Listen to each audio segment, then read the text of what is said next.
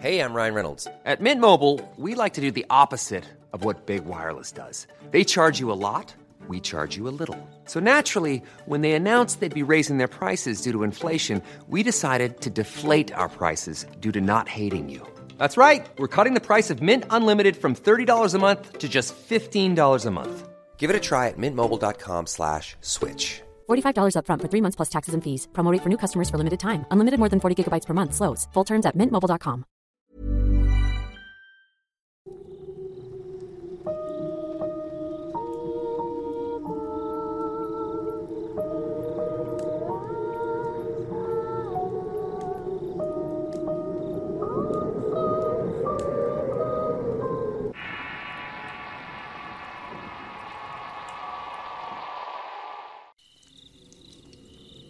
Me gustaría compartir una historia que le pasó a mi esposo. Él es militar y lleva 12 años de servicio y hace 6 salió a guerrero a finales de octubre. Le tocó recorrer sierras altas y para el día del 2 de noviembre en la mañana nadie de los compañeros quería salir por la tradición mexicana del Día de Muertos. Pero de todas maneras un sargento encargado le dijo que tenían que ir al recorrido. Ya iban de mal humor hasta que en la sierra se toparon tres cruces de difuntos. Uno de los compañeros, molesto por andar trabajando y caminando, pateó una de las cruces. Continuaron su camino hasta que después de un rato comenzaron a escuchar susurros. Se pusieron en alerta todos y empezaron a seguir aquellas voces. Pero por más que buscaron no encontraron nada. Ahí fue que uno de los compañeros dijo que eran las ánimas de las cruces que había pateado. Al final nunca encontraron el origen de los susurros, pero se dieron cuenta de que habían caminado más de lo que habían pensado. Y ahora estaba muy adentro de la sierra. Como moraleja de estos que nunca hay que faltar al respeto a los difuntos, mucho menos los días 1 y 2 de noviembre.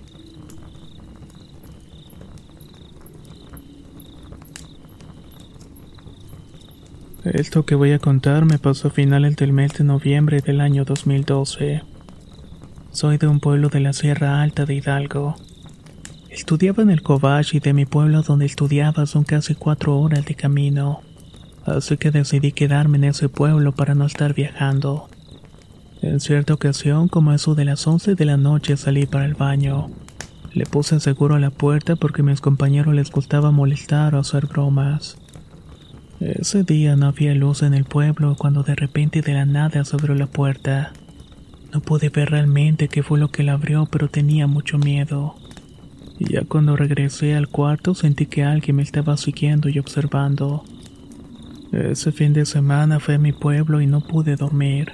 Sentía que alguien estaba a mi lado y como tengo un hermano devoto de la Santa Muerte, la imagen que tenía en el cuarto no me dejaba dormir esa noche. Luego escuché que alguien ingresó a la casa y se escuchaban unas botas entrando, pero en ningún momento se escuchó la puerta abriéndose. Con miedo me acosté con la luz prendida y para mi sorpresa era una sombra negra que la escuchaba caminar. Incluso la vi mover levemente los cajones. Fue algo bastante feo y tétrico y de solamente recordarlo me pone la piel de gallina. Sinceramente, hasta el día de hoy no le encuentro una explicación lógica a todo eso.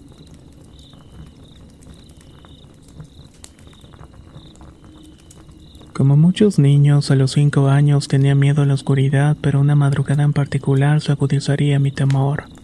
La puerta del cuarto se encontraba enfrente a la entrada del baño. Como de costumbre sentí ganas de orinar, pero esta vez estaba abrumado. Como pude, me armé de valor y atravesé el lúgubre pasillo que parecía más estrecho que el día. Entré, todo normal y hice mis necesidades. Pero al salir cerré los ojos e intenté correr rumbo a mi cuarto, pero algo me interrumpió. Era una voz e hizo eco en la sala y abrí lentamente mis ojos esperando lo peor. Miré a dónde provenía el sonido y ahí los vi. Dos entes con una espesa negrura y ojos brillantes. El más alto me veía fijamente mientras sujetaba la mano de la silueta pequeña. El terror recorrió mi cuerpo movilizándome y de pronto mi madre despertó. Había ido al baño y observó y contempló a los dos seres que estaban caminando hacia mí. Pero ella se apresuró y me tomó del brazo mientras me llevaba a su cuarto. Un monstruo, un monstruo, comencé a gritar. Mi padre alarmado tras escuchar mis gritos salió deprisa de la recámara con un machete en la mano. Pensaba que alguien había entrado a robar, pero cuando él se dirigió a la sala y encendió las luces, aquel par de figuras misteriosas ya no estaban. Se sabe por vecinos de la zona que en esa casa se han ofrecido la vida de una pequeña como sacrificio a Satanás. Al día de hoy ya no vivo en aquella casa, pero sé que siguen espantando los hijos del matrimonio que habitan allí.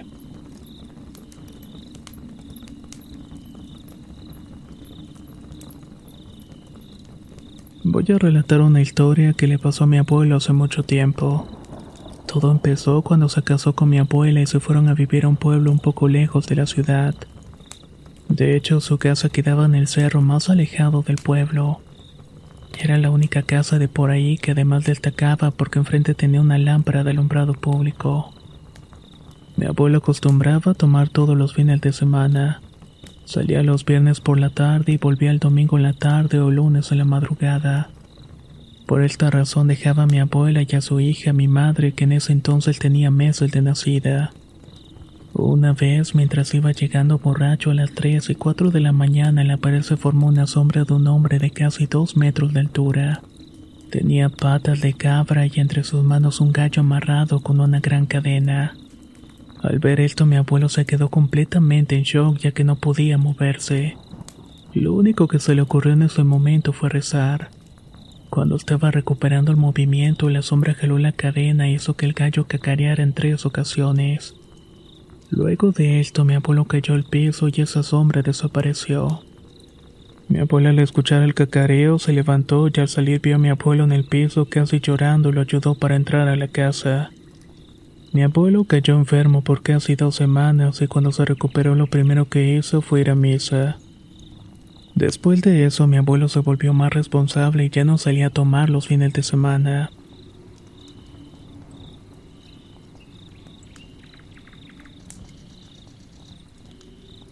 Tengo una historia que contar y es algo que le pasó a mi hermana hace un año aproximadamente. Ella se había levantado como eso de las 10 de la mañana y fue a la sala a mirar un rato la televisión. Mientras tanto, yo me encontraba dormido. Para esto ella siempre me estaba esperando para ver una serie juntos. Al rato que pasó ella, dice que yo me levanté y me recargué sobre la mesa. Me reí de ella y le hablé con un tono muy burlón y un poco ofensivo. Dice que yo tenía una sonrisa de oreja a oreja y los ojos pelones. Ella sacada de onda solamente me ignoró y yo me fui al cuarto. Inmediatamente ella fue a levantarme y me dijo que ya no estaba jugando. Allí es donde entro yo, o al menos el verdadero yo. Me levanté bien modorro preguntando qué pasaba y fui testigo de cómo su cara cambió a un rostro lleno de terror. ¿No eras tú? me dijo. ¿Cómo que yo? pregunté. De hecho, apenas me acabo de levantar. Ella, muy sacada de onda, me contó lo que pasó y me sorprendí porque no pude haber sido yo. Aparte, no soy sonámbulo y si lo fuera no tendría por qué tener esa sonrisa. En fin, le contamos a mi mamá que ella conoce mucho de los temas y nos dijo que eso fue el diablo que había tomado mi cuerpo. Cuando mi madre nos dijo nos dio mucho miedo y solamente lo ignoramos. Aquí cabe mencionar que mi hermana estaba muy acostumbrada a que le pasen este tipo de cosas. De hecho, había crecido viendo fantasmas. Otra cosa más que le pasó fue en la madrugada. Ella se encontraba lavando los trastes cuando sintió una mirada muy pesada. Cuando volteó, dice que vio un hombre sentado en el sofá viéndola fijamente. Mi hermana solo se le quedó viendo sacada de onda y esta sombra estaba cruzada de piernas con los brazos abiertos. Literalmente era toda oscura sin rasgos. Ella se volvió a voltear y luego desapareció. Al día de hoy ya no le han pasado tantas cosas, pero vaya que es interesante escucharlas y poder recordarlas.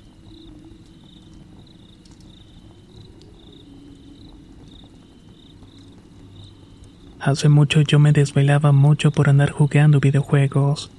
Lo hacía hasta cuatro días a la semana ya que mi tía dormía en el otro cuarto. Así que aprovechaba esto para estar jugando todo el tiempo. En el cuarto donde jugaba da una ventana al patio, por lo que cuando la luz estaba prendida se veía fuera hacia dentro. Para esto mi papá y mi mamá dormían arriba. Entonces mi padre veía cuando la luz se prendía y cuando la televisión hacía mucha luz. Ya después de las 12 mi papá bajaba a regañarme y decirme que ya apagara todo porque era tarde. Para ir a mi cuarto él tiene que abrir dos puertas, una de madera y otra de metal que hace bastante ruido al abrirse. Pues cierta noche él estaba jugando pasada de las 12 de la noche. Entonces escuché que abrieron la puerta. Me asusté y salí corriendo al cuarto de mi tía y le dije que era mi papá. Pasaron por lo menos tres minutos y nadie llegaba ni decía nada. A mi tía se le hizo raro y me dijo que iba a ver y fue ella, pero la puerta estaba cerrada. Se nos hizo raro y fue a apagar la televisión en mi cuarto y me quedé con ella. Al día siguiente, por la tarde, le preguntamos a mi papá si había dejado abierta la puerta, pero su respuesta fue que no. Desde esa noche yo dejé de jugar tan tarde. Otra historia me ocurrió en el mes de octubre cuando un amigo me dijo que había que salir el 31 a hacer tonterías. Por esto mismo terminamos invitando a más amigos. Primero éramos tres y uno de ellos nos dijo que fuéramos por un primo que vivía cerca. Ya íbamos para allá y llegamos a su casa y nos regresamos por la misma calle donde venimos. Ahí fue cuando alguien dijo, oigan, hay que ir a la secundaria. Le contestamos que sí, todos conocíamos perfectamente bien la zona. Ahí íbamos pero buscando y todo y no encontramos la dichosa secundaria. Nos paramos para ver qué calles eran y eran las mismas por donde habíamos venido. En eso volteé y vi que estábamos cerca de la secundaria porque estaban unas canchas de básquetbol. Pero por más extraño que parezca, no la encontrábamos. Caminamos un poco más y nos regresamos a una calle y nos topamos con un callejón en una salida en una curva. Pero esa calle jamás la habíamos visto. Ignoramos y seguimos caminando y avanzamos unas tres cuadras. Ahí por fin encontramos la secundaria, pero lo raro es que las canchas solamente eran de una cuadra, y nosotros habíamos recorrido tres completas. Al día siguiente por la mañana le platiqué todo a mi madre, a lo que ella contestó, es el diablo, hijo. Los asustó por andar ahí jugando con esas cosas. Le dije esto a mis compañeros y vaya que se asustaron. Pasaron dos semanas y tuve que pasar por esas calles, incluso me iba fijando en dónde estaba el dichoso callejón con la curva. Pero créame que nunca apareció. Platicando con mis amigos, llegamos a la idea de que esa calle también la abrió el diablo.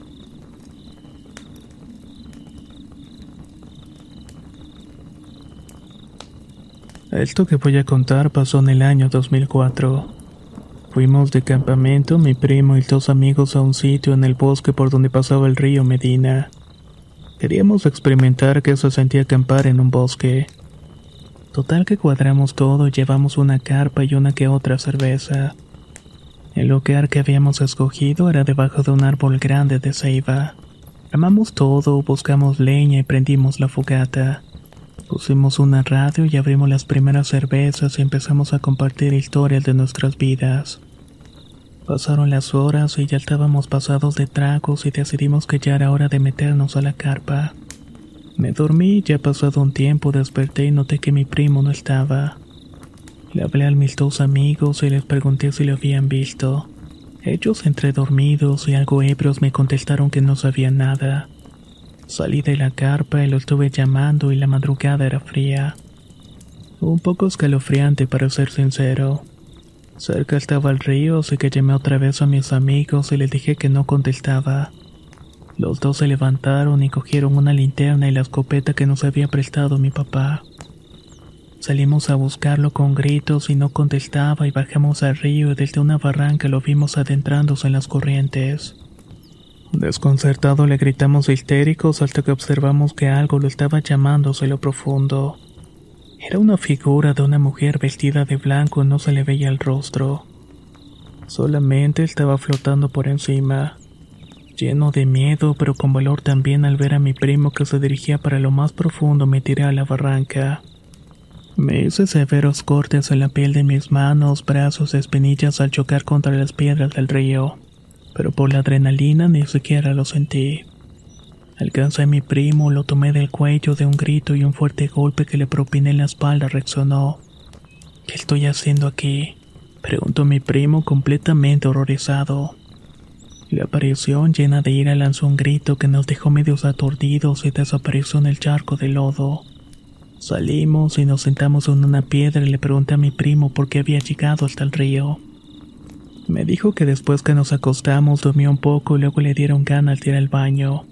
Salió de la carpa y que cuando estaba orinando una mujer venía bajando por el mismo lugar por donde habíamos llegado. Dice que la miró los ojos y le nació una enorme necesidad de seguirla. Eso era todo lo que recordaba. Después que hablamos nos entró pánico y decidimos recoger todo y volver a la casa. Llegamos a casa y mi madre cuando me vio se preocupó y nos preguntó que por qué estábamos golpeados y mojados. Les contamos lo que había pasado y mi padre nos dijo que pudo ser la llorona o la madre monte que se lo quería llevar. Desde entonces mi primo quedó con traumas y sentí miedo. Y vaya que le cogió vértigo los ríos. Esta historia que acabo de contar sucedió en Vereda del Fresno, en Tolima, Colombia.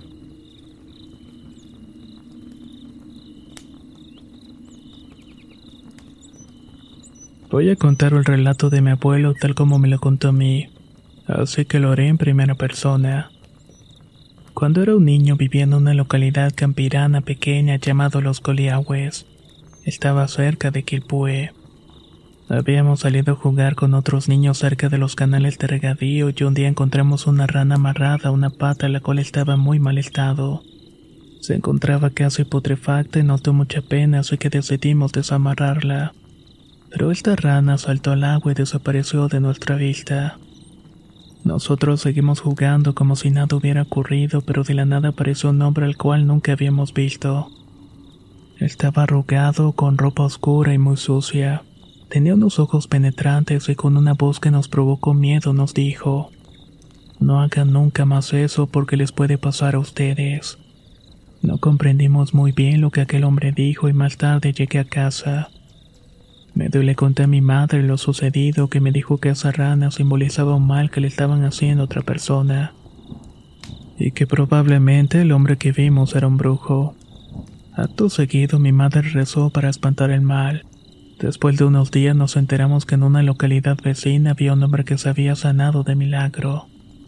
Tenía unas úlceras putrefactas que estaban en sus piernas. Todo parece indicar que lo liberamos de su mal contenido en aquella rana.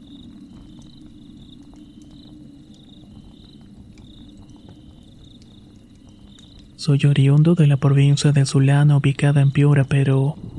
Desde muy pequeño me han interesado los temas paranormales y he sido muy apegado a la cultura de terror de mi lugar de origen. Así que conozco perfectamente de ello. Estas experiencias han pasado mucho en el campo, lugar de origen de mi padre. Exactamente en Encuentro de Pilares. Un lugar muy cercano a las fronteras con Ecuador.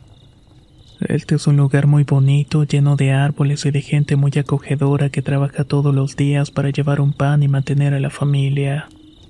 Este lugar también está lleno de eventos paranormales, así como leyendas o sucesos vividos por pobladores de la misma comunidad. Un ejemplo de ello es una experiencia contada por mi padre en donde cuenta que estaba regresando a casa de mi abuelo. Ya era de noche y venía por un oscuro camino de hierbas donde la brisa entre los árboles que existía por ese lugar era muy relajante, pero al mismo tiempo también era tenebroso. Mi padre sentía una sensación extraña de que algo lo estaba siguiendo y observando. Ya faltaban unos cinco minutos para llegar al cerro donde estaba ubicada la casa del abuelo. Ahí mi padre notó un bulto blanco que estaba justamente al inicio de la falda del cerro. Al ver este bulto se quedó temblando del miedo ya que nunca había visto algo así en todo lo que llevaba viviendo en ese lugar. Pero a esas horas ya sentía algo de miedo. Algo en su cabeza le decía que eso no era normal. Se sentía como en trance, como si la figura lo estuviera congelando. La mejor idea que se le vino a la mente fue empezar a rezar todo lo que sabía hasta que en un momento logró salir del trance y pensó en algo que lo sacó de esa situación. Lanzó una piedra y al momento que lo hizo el bulto se movió y mi padre pudo correr hasta la casa de un amigo que vivía en una parte más baja de aquel cerro. Mi padre llegó y le tocó la puerta y le explicó todo en forma muy agitada. Su amigo le dio de tomar algo y lo tranquilizó un poco. Hecho esto, le dio unas lámparas de combustible que existían en esa época y le dijo que lo iba a guiar hasta llegar a la puerta de la encerrona de la casa de mi abuelo. Esta experiencia que le pasó a mi papá le hizo dudar un poco, sobre todo de la existencia de algo más en este mundo. Yo también tengo dos experiencias en este lugar. Una me pasó cuando tenía 10 años aproximadamente. Estaba en la casa de mi abuelo por motivos de la celebración de su cumpleaños número 94. Yo en esa ocasión me quedé a dormir con mis padres en un almacén de la casa. Esta casa, la nueva que construyó mi abuelo para vivir y hasta donde hoy llegamos a quedarnos un rato para las reuniones familiares. En la madrugada donde estaba durmiendo con mis papás me dieron ganas de ir al baño. Le comenté a mi papá y me dijo que me iba a acompañar con una linterna. Los baños estaban lejos y decidí ocuparme detrás de un almacén donde había un pequeño risco donde estaban los cerdos. Ahí se podía ver parte del cerro y de la subida para llegar a la cumbre del mismo. Estaba lo mío alumbrado por la linterna de mi papá que estaba unos metros atrás cuando de pronto veo a lo lejos una silueta de una mujer de blanco caminando lentamente hacia mí. Tenía una ropa muy desgastada y era como un vestido rasgado por las plantas de espinas y por los animales salvajes. Ya había acabado de hacer lo mío y salí corriendo hacia donde estaba mi papá, pero sin decirle nada. Y de hecho nunca le conté hasta el día de hoy por temor a que no me creyera. La otra anécdota que me pasó fue en agosto del 2021. Regresaba con mi padre a la casa de mi abuelo como eso de las 12.30 de la noche. Únicamente íbamos alumbrados por la luz de la luna. Estábamos subiendo el cerro para llegar a la casa cuando escuché un susurro llamándome. Volteé y no había nadie y le pregunté a mi padre y me dijo que sí con un tono serio. También me dijo que avanzara y que no hiciera caso. Llegamos y todo parecía normal y comimos y nos acostamos a dormir. Ya acostados escuchamos que afuera de la casa alguien estaba corriendo, se escuchaban los perros ladrando. Dejamos las luces prendidas en toda la casa y finalmente nos quedamos dormidos. Al día siguiente todo estaba tirado en el patio de la casa y nunca supimos qué fue lo que nos quiso espantar esa noche. En ese lugar siguen pasando cosas extrañas a todos los lugareños. Así que no era de extrañar que me pasara algo parecido a mí.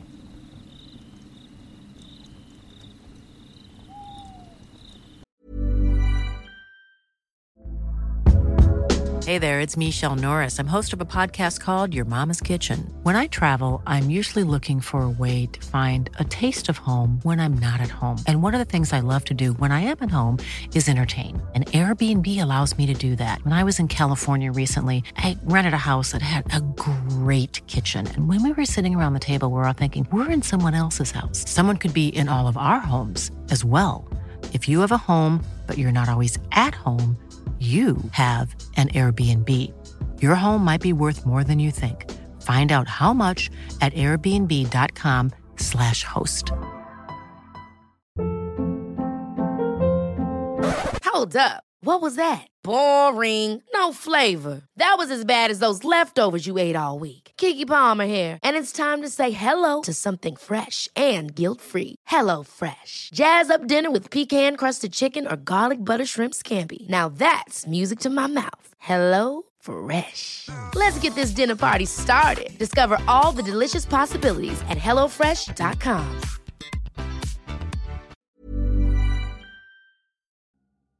La primavera está aquí, así que es el mejor momento para sacar lo viejo de la rutina y vivir nuevas experiencias, entre ellas nuestros estrenos de terror, y hasta una nueva manera de obtener dinero con tus compras gracias a iBota. iBota es una app que puedes descargar totalmente gratis y que te da la mayor cantidad de dinero en efectivo en cientos de artículos y marcas, no solo las botanas que disfrutas mientras nos escuchas, Olvídate de otras apps que son igual que brujos charlatanes y solamente te dan puntos fantasmas.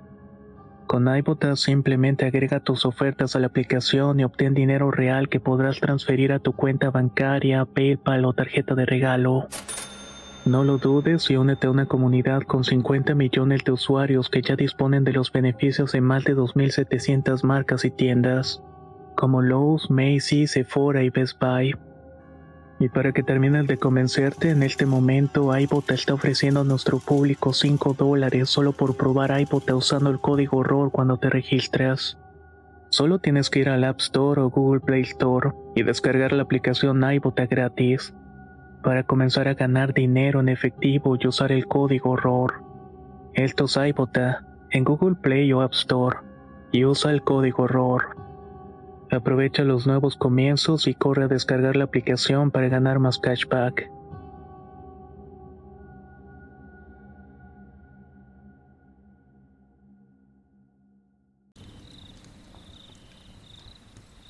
Todo ocurrió entre las 9 y las 9.30 de la noche.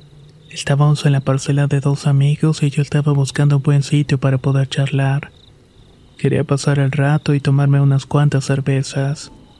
Llegamos como de costumbre al mismo lugar donde estaba el llamado el árbol de la sabiduría. Estoy seguro que tenía demasiados años ahí en medio del campo de siembra. Entre risas y platicando cosas de la vida cotidiana, de pronto jalaron un amigo. Yo me quedé pasmado y extrañamente sentí un sueño, pero para evitar dormirme recordé todo lo que había hecho esa tarde. Volté a ver a mi otro amigo y estaba en estado de shock. Regresé la mirada al otro amigo y algo lo estaba arrastrando cada vez más a la oscuridad del campo. Le dije a mi pana que lo ayudáramos y reaccionó y corrimos a ayudarlo. Él solamente trataba de aferrarse a la alfalfa para no ser arrastrado por lo que quería llevárselo. Pasé la mano por detrás de él porque pensé que un momento lo había jalado con una cuerda o algo parecido. Pero no había nada. No había absolutamente nada. Estuvimos forcejeando aproximadamente 15 minutos hasta que de pronto dejaron de jalarlo. Confundido regresamos al árbol tratando de encontrar lógica lo que había pasado. Pero segundos después escuchamos un grito que nos dejó zumbando los tímpanos. Volteamos al lugar de donde había provenido el grito, pero al ver que no había nadie corrimos. Actualmente los dos panas terminaron mal y no sé si tenga que ver con todo esto. Quizás terminaron tan confundidos de que no quieren aceptar la realidad misma.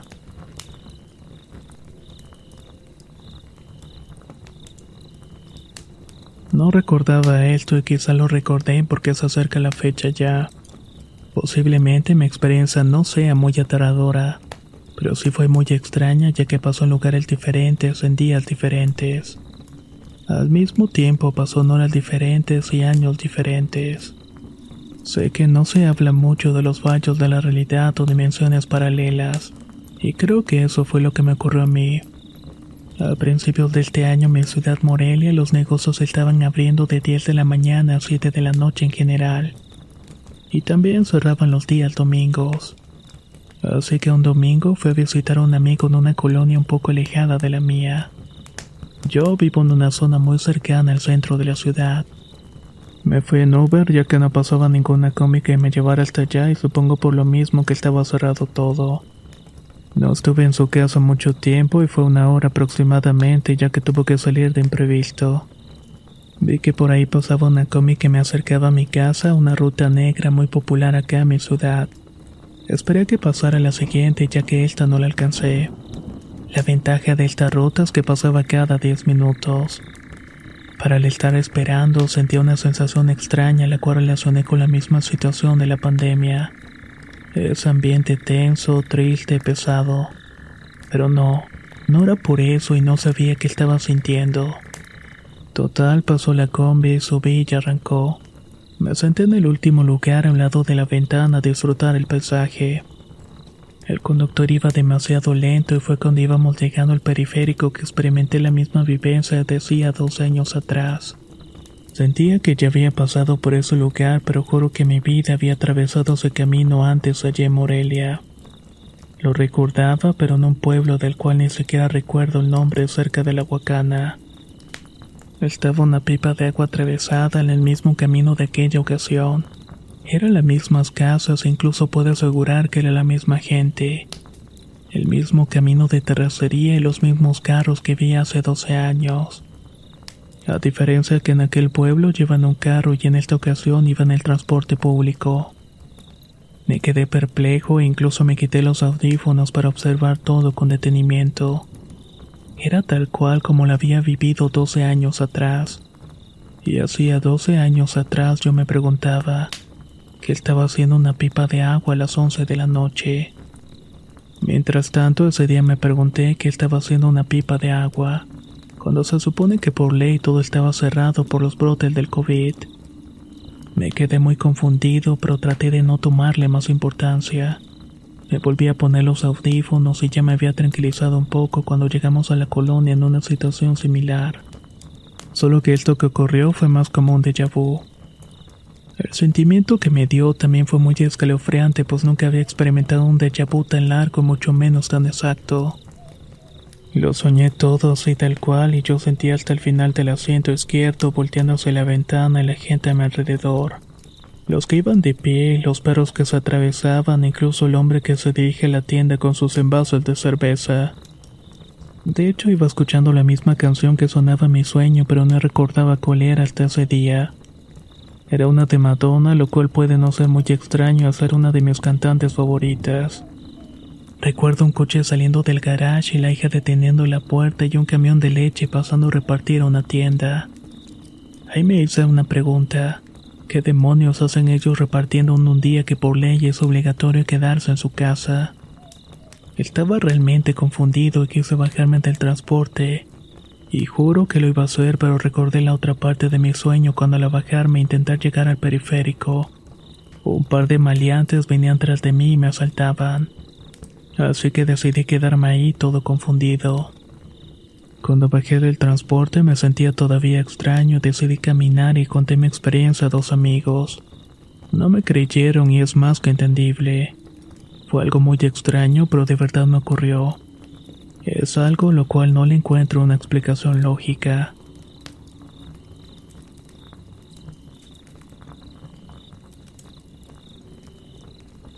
Quiero contar algunas pequeñas historias. La primera me ocurrió hace cinco años cuando tenía 26. En esos días de diciembre recientemente había fallecido mi abuelo paterno. Mi papá visitaba mucho el cementerio pues mi abuelo y él fueron en vida muy unidos. Él extrañaba a su papá y era la razón de sus visitas. Una de esas noches se sintió mucho frío en la casa y yo compartí una habitación con mi hermana mayor.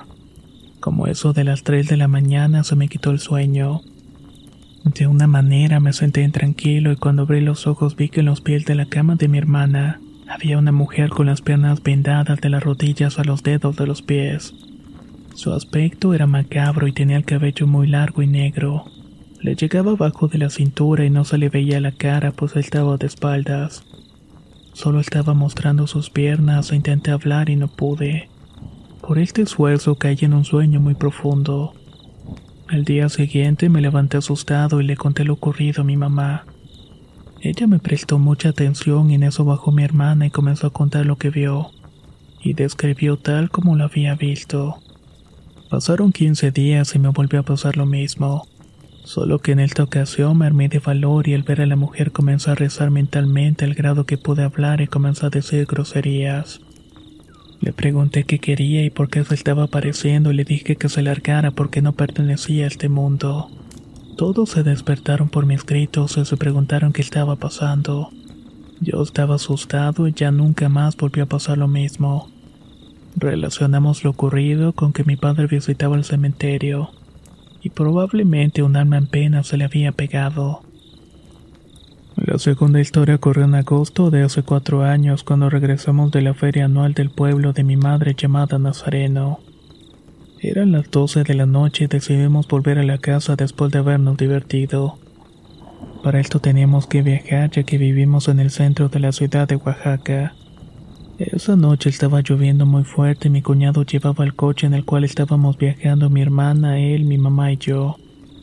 Cuando llegamos a una población vecina observamos que estaban paradas tres bolas de fuego entre unos sauces muy altos a la orilla de un río. Estas bolas estaban bailando de un lado para otro. El temor nos invadió pues era imposible pensar que los árboles se estuvieran quemando. O sea que aquello que estábamos viendo eran brujas. Ya que mi abuela contaba que en esa población sabía que existían. Nos fuimos de inmediato y sin hablar nada durante todo el camino, pero lo que vendría después sería mucho peor. Al llegar cerca de la casa vimos a una niña muy pequeña que venía caminando solita por el andador. La pequeña se veía como de escasos tres años y como una vecina en ese tiempo tenía una nena de esa edad pensamos que era ella. Nos acercamos pero vemos que la niña atravesó la pared de la casa. Mi madre nos dijo que hiciéramos una cruz con los dedos y pasáramos sin voltear. Nos entró un escalofrío espantoso y un fuerte dolor de cabeza. Como lección nos quedó ya no andar tan tarde en la calle ya que nosotros tenemos visión especial un don que con el paso de los años lo he ido desarrollando, aunque sinceramente no me gusta tenerlo.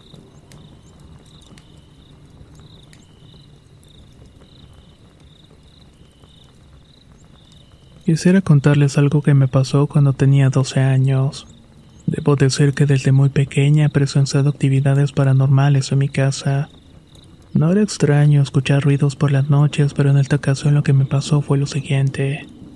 Era una tarde de verano, fin de semana, y justamente los fines de semana mi hermana nos visitaba ya que trabajaba fuera del pueblo. Ese día estaba muy nublado, pero ya era temprano y no estaba oscuro afuera. Mi hermana y yo discutimos por tonterías de adolescentes y me enojé mucho y subí a la habitación de muy mal humor. Me aventé a la cama que estaba unos cuantos pasos de la entrada y no tenía una puerta a la habitación. Solamente contaba con una cortina en ese entonces que siempre me aseguraba que estuviera cubriendo bien para tener mi privacidad. En ese momento ya estaba en mi cama pensando muchas cosas negativas. Tenía entre mis manos una almohada que estaba apretando de coraje cuando se fue la luz y empezó a relampaguear. Podía escuchar los relámpagos y algo me hizo voltear hacia la cortina. Casi como si alguien me hubiera dicho que volteara en ese momento. Ahí fue cuando vi una mano negra sosteniendo la cortina. Y en cámara lenta vi entrar un señor de negro muy alto vestido de charro con un sombrero muy grande. Sentí que el alma se me estaba saliendo del cuerpo. Su cara era totalmente oscura con un par de ojos blancos con un punto negro. Estaba viendo hacia el frente como si yo no estuviera allí.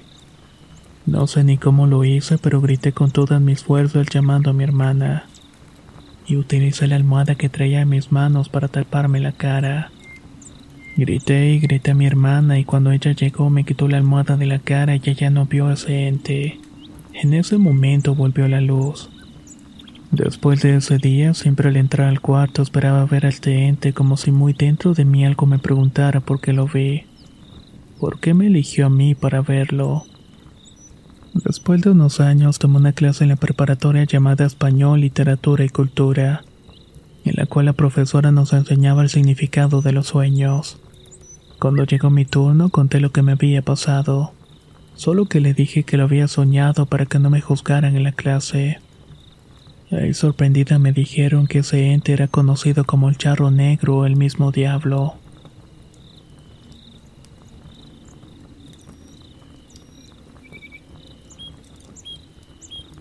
Soy venezolano y mi historia comienza en el 2018 cuando salí de mi país de mochilero. Para nadie es un secreto lo que vive actualmente Venezuela. Salí junto con mis dos primos y al llegar a Cúcuta caminamos a tomar colas hasta llegar a Ecuador donde estaba nuestro destino Esmeralda. Así transcurrió una semana hasta llegar a la localidad de Ibarra cerca de las 5 de la tarde. Nos conseguimos un hombre que nos invitó a trabajar a las minas llamadas Buenos Aires. El hombre nos dio tres dólares, que fue lo que cobró un camión rural para subirnos a dichas minas. Él nos encontraría allá, cosa que nunca pasó. Así pasamos la noche y después seguimos a nuestro destino, solamente que nos equivocamos de salida. Terminamos adentrándonos más en la montaña. Al llegar al final de un camino nos encontramos a un señor de unos 70 años de edad quien al vernos perdidos nos dijo que podía ayudarnos a salir. Al no tener más opción decidimos seguirlo por los senderos fangosos que nos daban poco más abajo de las rodillas. Este señor iba caminando muy ágil y silenciosamente. Ya habíamos caminado unas tres horas cuando a uno de mis primos se le cayó la mochila. Nosotros dos nos detuvimos a ayudarlo y al voltear a buscar al anciano ya no estaba. Era imposible que aquel señor se hubiera movido tan rápidamente y perderlo de vista. Al vernos solo en esa montaña se me hizo un nudo en la garganta provocado por el miedo y la inmensidad del lugar. Cuando vi las caras de mis primos con evidente temor en sus ojos y al ser yo el mayor de los tres les dije que estuvieran tranquilos, íbamos a caminar rápidamente para tratar de darle alcance al señor. Pero por más que lo intentamos no pudimos verlo más. Ya cayendo la tarde íbamos angustiados más y más y el temor nos invadía y en un punto pensamos en volver por nuestros pasos.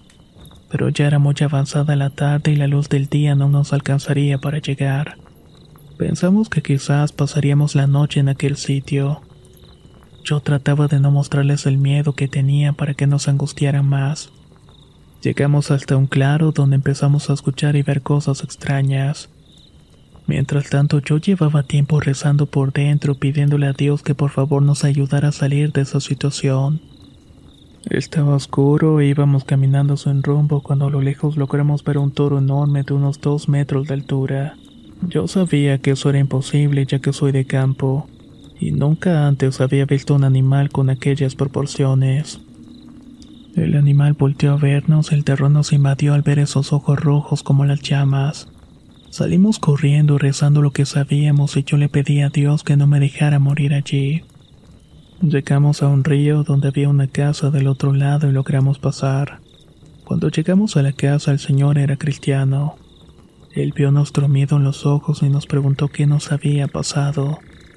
Le contamos todo y nos dijo que eso era normal en aquellas montañas y que habíamos tenido mucha suerte de haber salido vivos.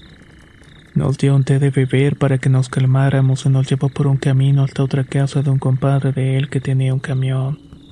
El té nos ayudó a salir de aquel lugar y gracias a Dios continuamos con vida.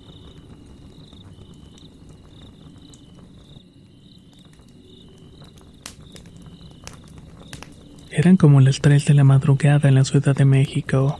Mi hermano en ese tiempo trabajaba en la prensa y todos los días iba a esa hora de lunes a domingo. Sonó la alarma, se levantó y se fue. Yo me desperté por la alarma pues dormíamos en la misma letera. Me quedé despierto y pasaron como cinco minutos cuando escuché un ruido muy fuerte. Mi mamá tiene una tienda grande de plástico con agua y se escuchó como si se reventara una tina. Salimos a ver porque se escuchó muy fuerte y la tina estaba hecha a pedazos. El agua se botó por todos lados y no nos explicábamos, pero el ruido se escuchó como si algo hubiera caído en la tina. Nos quedamos en explicación cómo fue y nos metimos a dormir nuevamente. Pasaron unos minutos y me volteé para tratar de dormir cuando empezó a escuchar unos susurros en mi oído, como si alguien estuviera rezando en voz baja. Se me erizó la piel y me empezó a alterar. Seguía escuchándolo y entonces volteé y vi a una mujer con el pelo largo acostado al lado de mí vestida de blanco. Parecía como si fuera un cadáver. No le veía la cara, estaba oscuro y me dijo, ya te chingaste. Me tomó de las muñecas y me puso su cabeza sobre la mía. No me podía mover como cuando se te sube el muerto y solo sentía como hielo en las muñecas. De pronto me soltó y ya no vi nada más. Me pude mover pero estaba muy espantado. No quise decirle nada a mi mamá para que no se alterara y me quedé muy espantado rezando solo. En eso regresaron los mismos susurros e hice le grité a mi mamá diciéndole que se me había subido el muerto. Mi casa es pequeña y estábamos en cuartos juntos por lo que me dijo que me pasara el sillón de su cuarto. Me dijo que dejara la luz del cuarto prendida y ahí fue cuando por la puerta empecé a ver pisadas de pies descalzos y mojados. Ahora que lo pienso, eso fue lo que tiró la tina y por eso se reventó de esa manera. Las pisadas andaban a una velocidad muy rápida y se acercaban de una tras la otra. Hasta se quedaron frente a mí y empezó a sentir que me estaban durmiendo las piernas. Grité y mi mamá prendió la luz y ya no se vio nada más. Le conté llorando lo que había pasado en mi cuarto y mi madre empezó a decirle de groserías, abrió la puerta y le dijo que se fuera. Esa noche ya no pudimos dormir. Y hasta el otro día mi madre le contó a mis tías y todos decían que era una bruja que se cayó en la tina. Que cuando habíamos salido a ver se había metido. Por eso lo de las pesadas con agua y una de mis tías me regaló una cruz de plata para que me cuidara. De todas maneras, me costó trabajo volver a dormir tranquilamente las noches posteriores.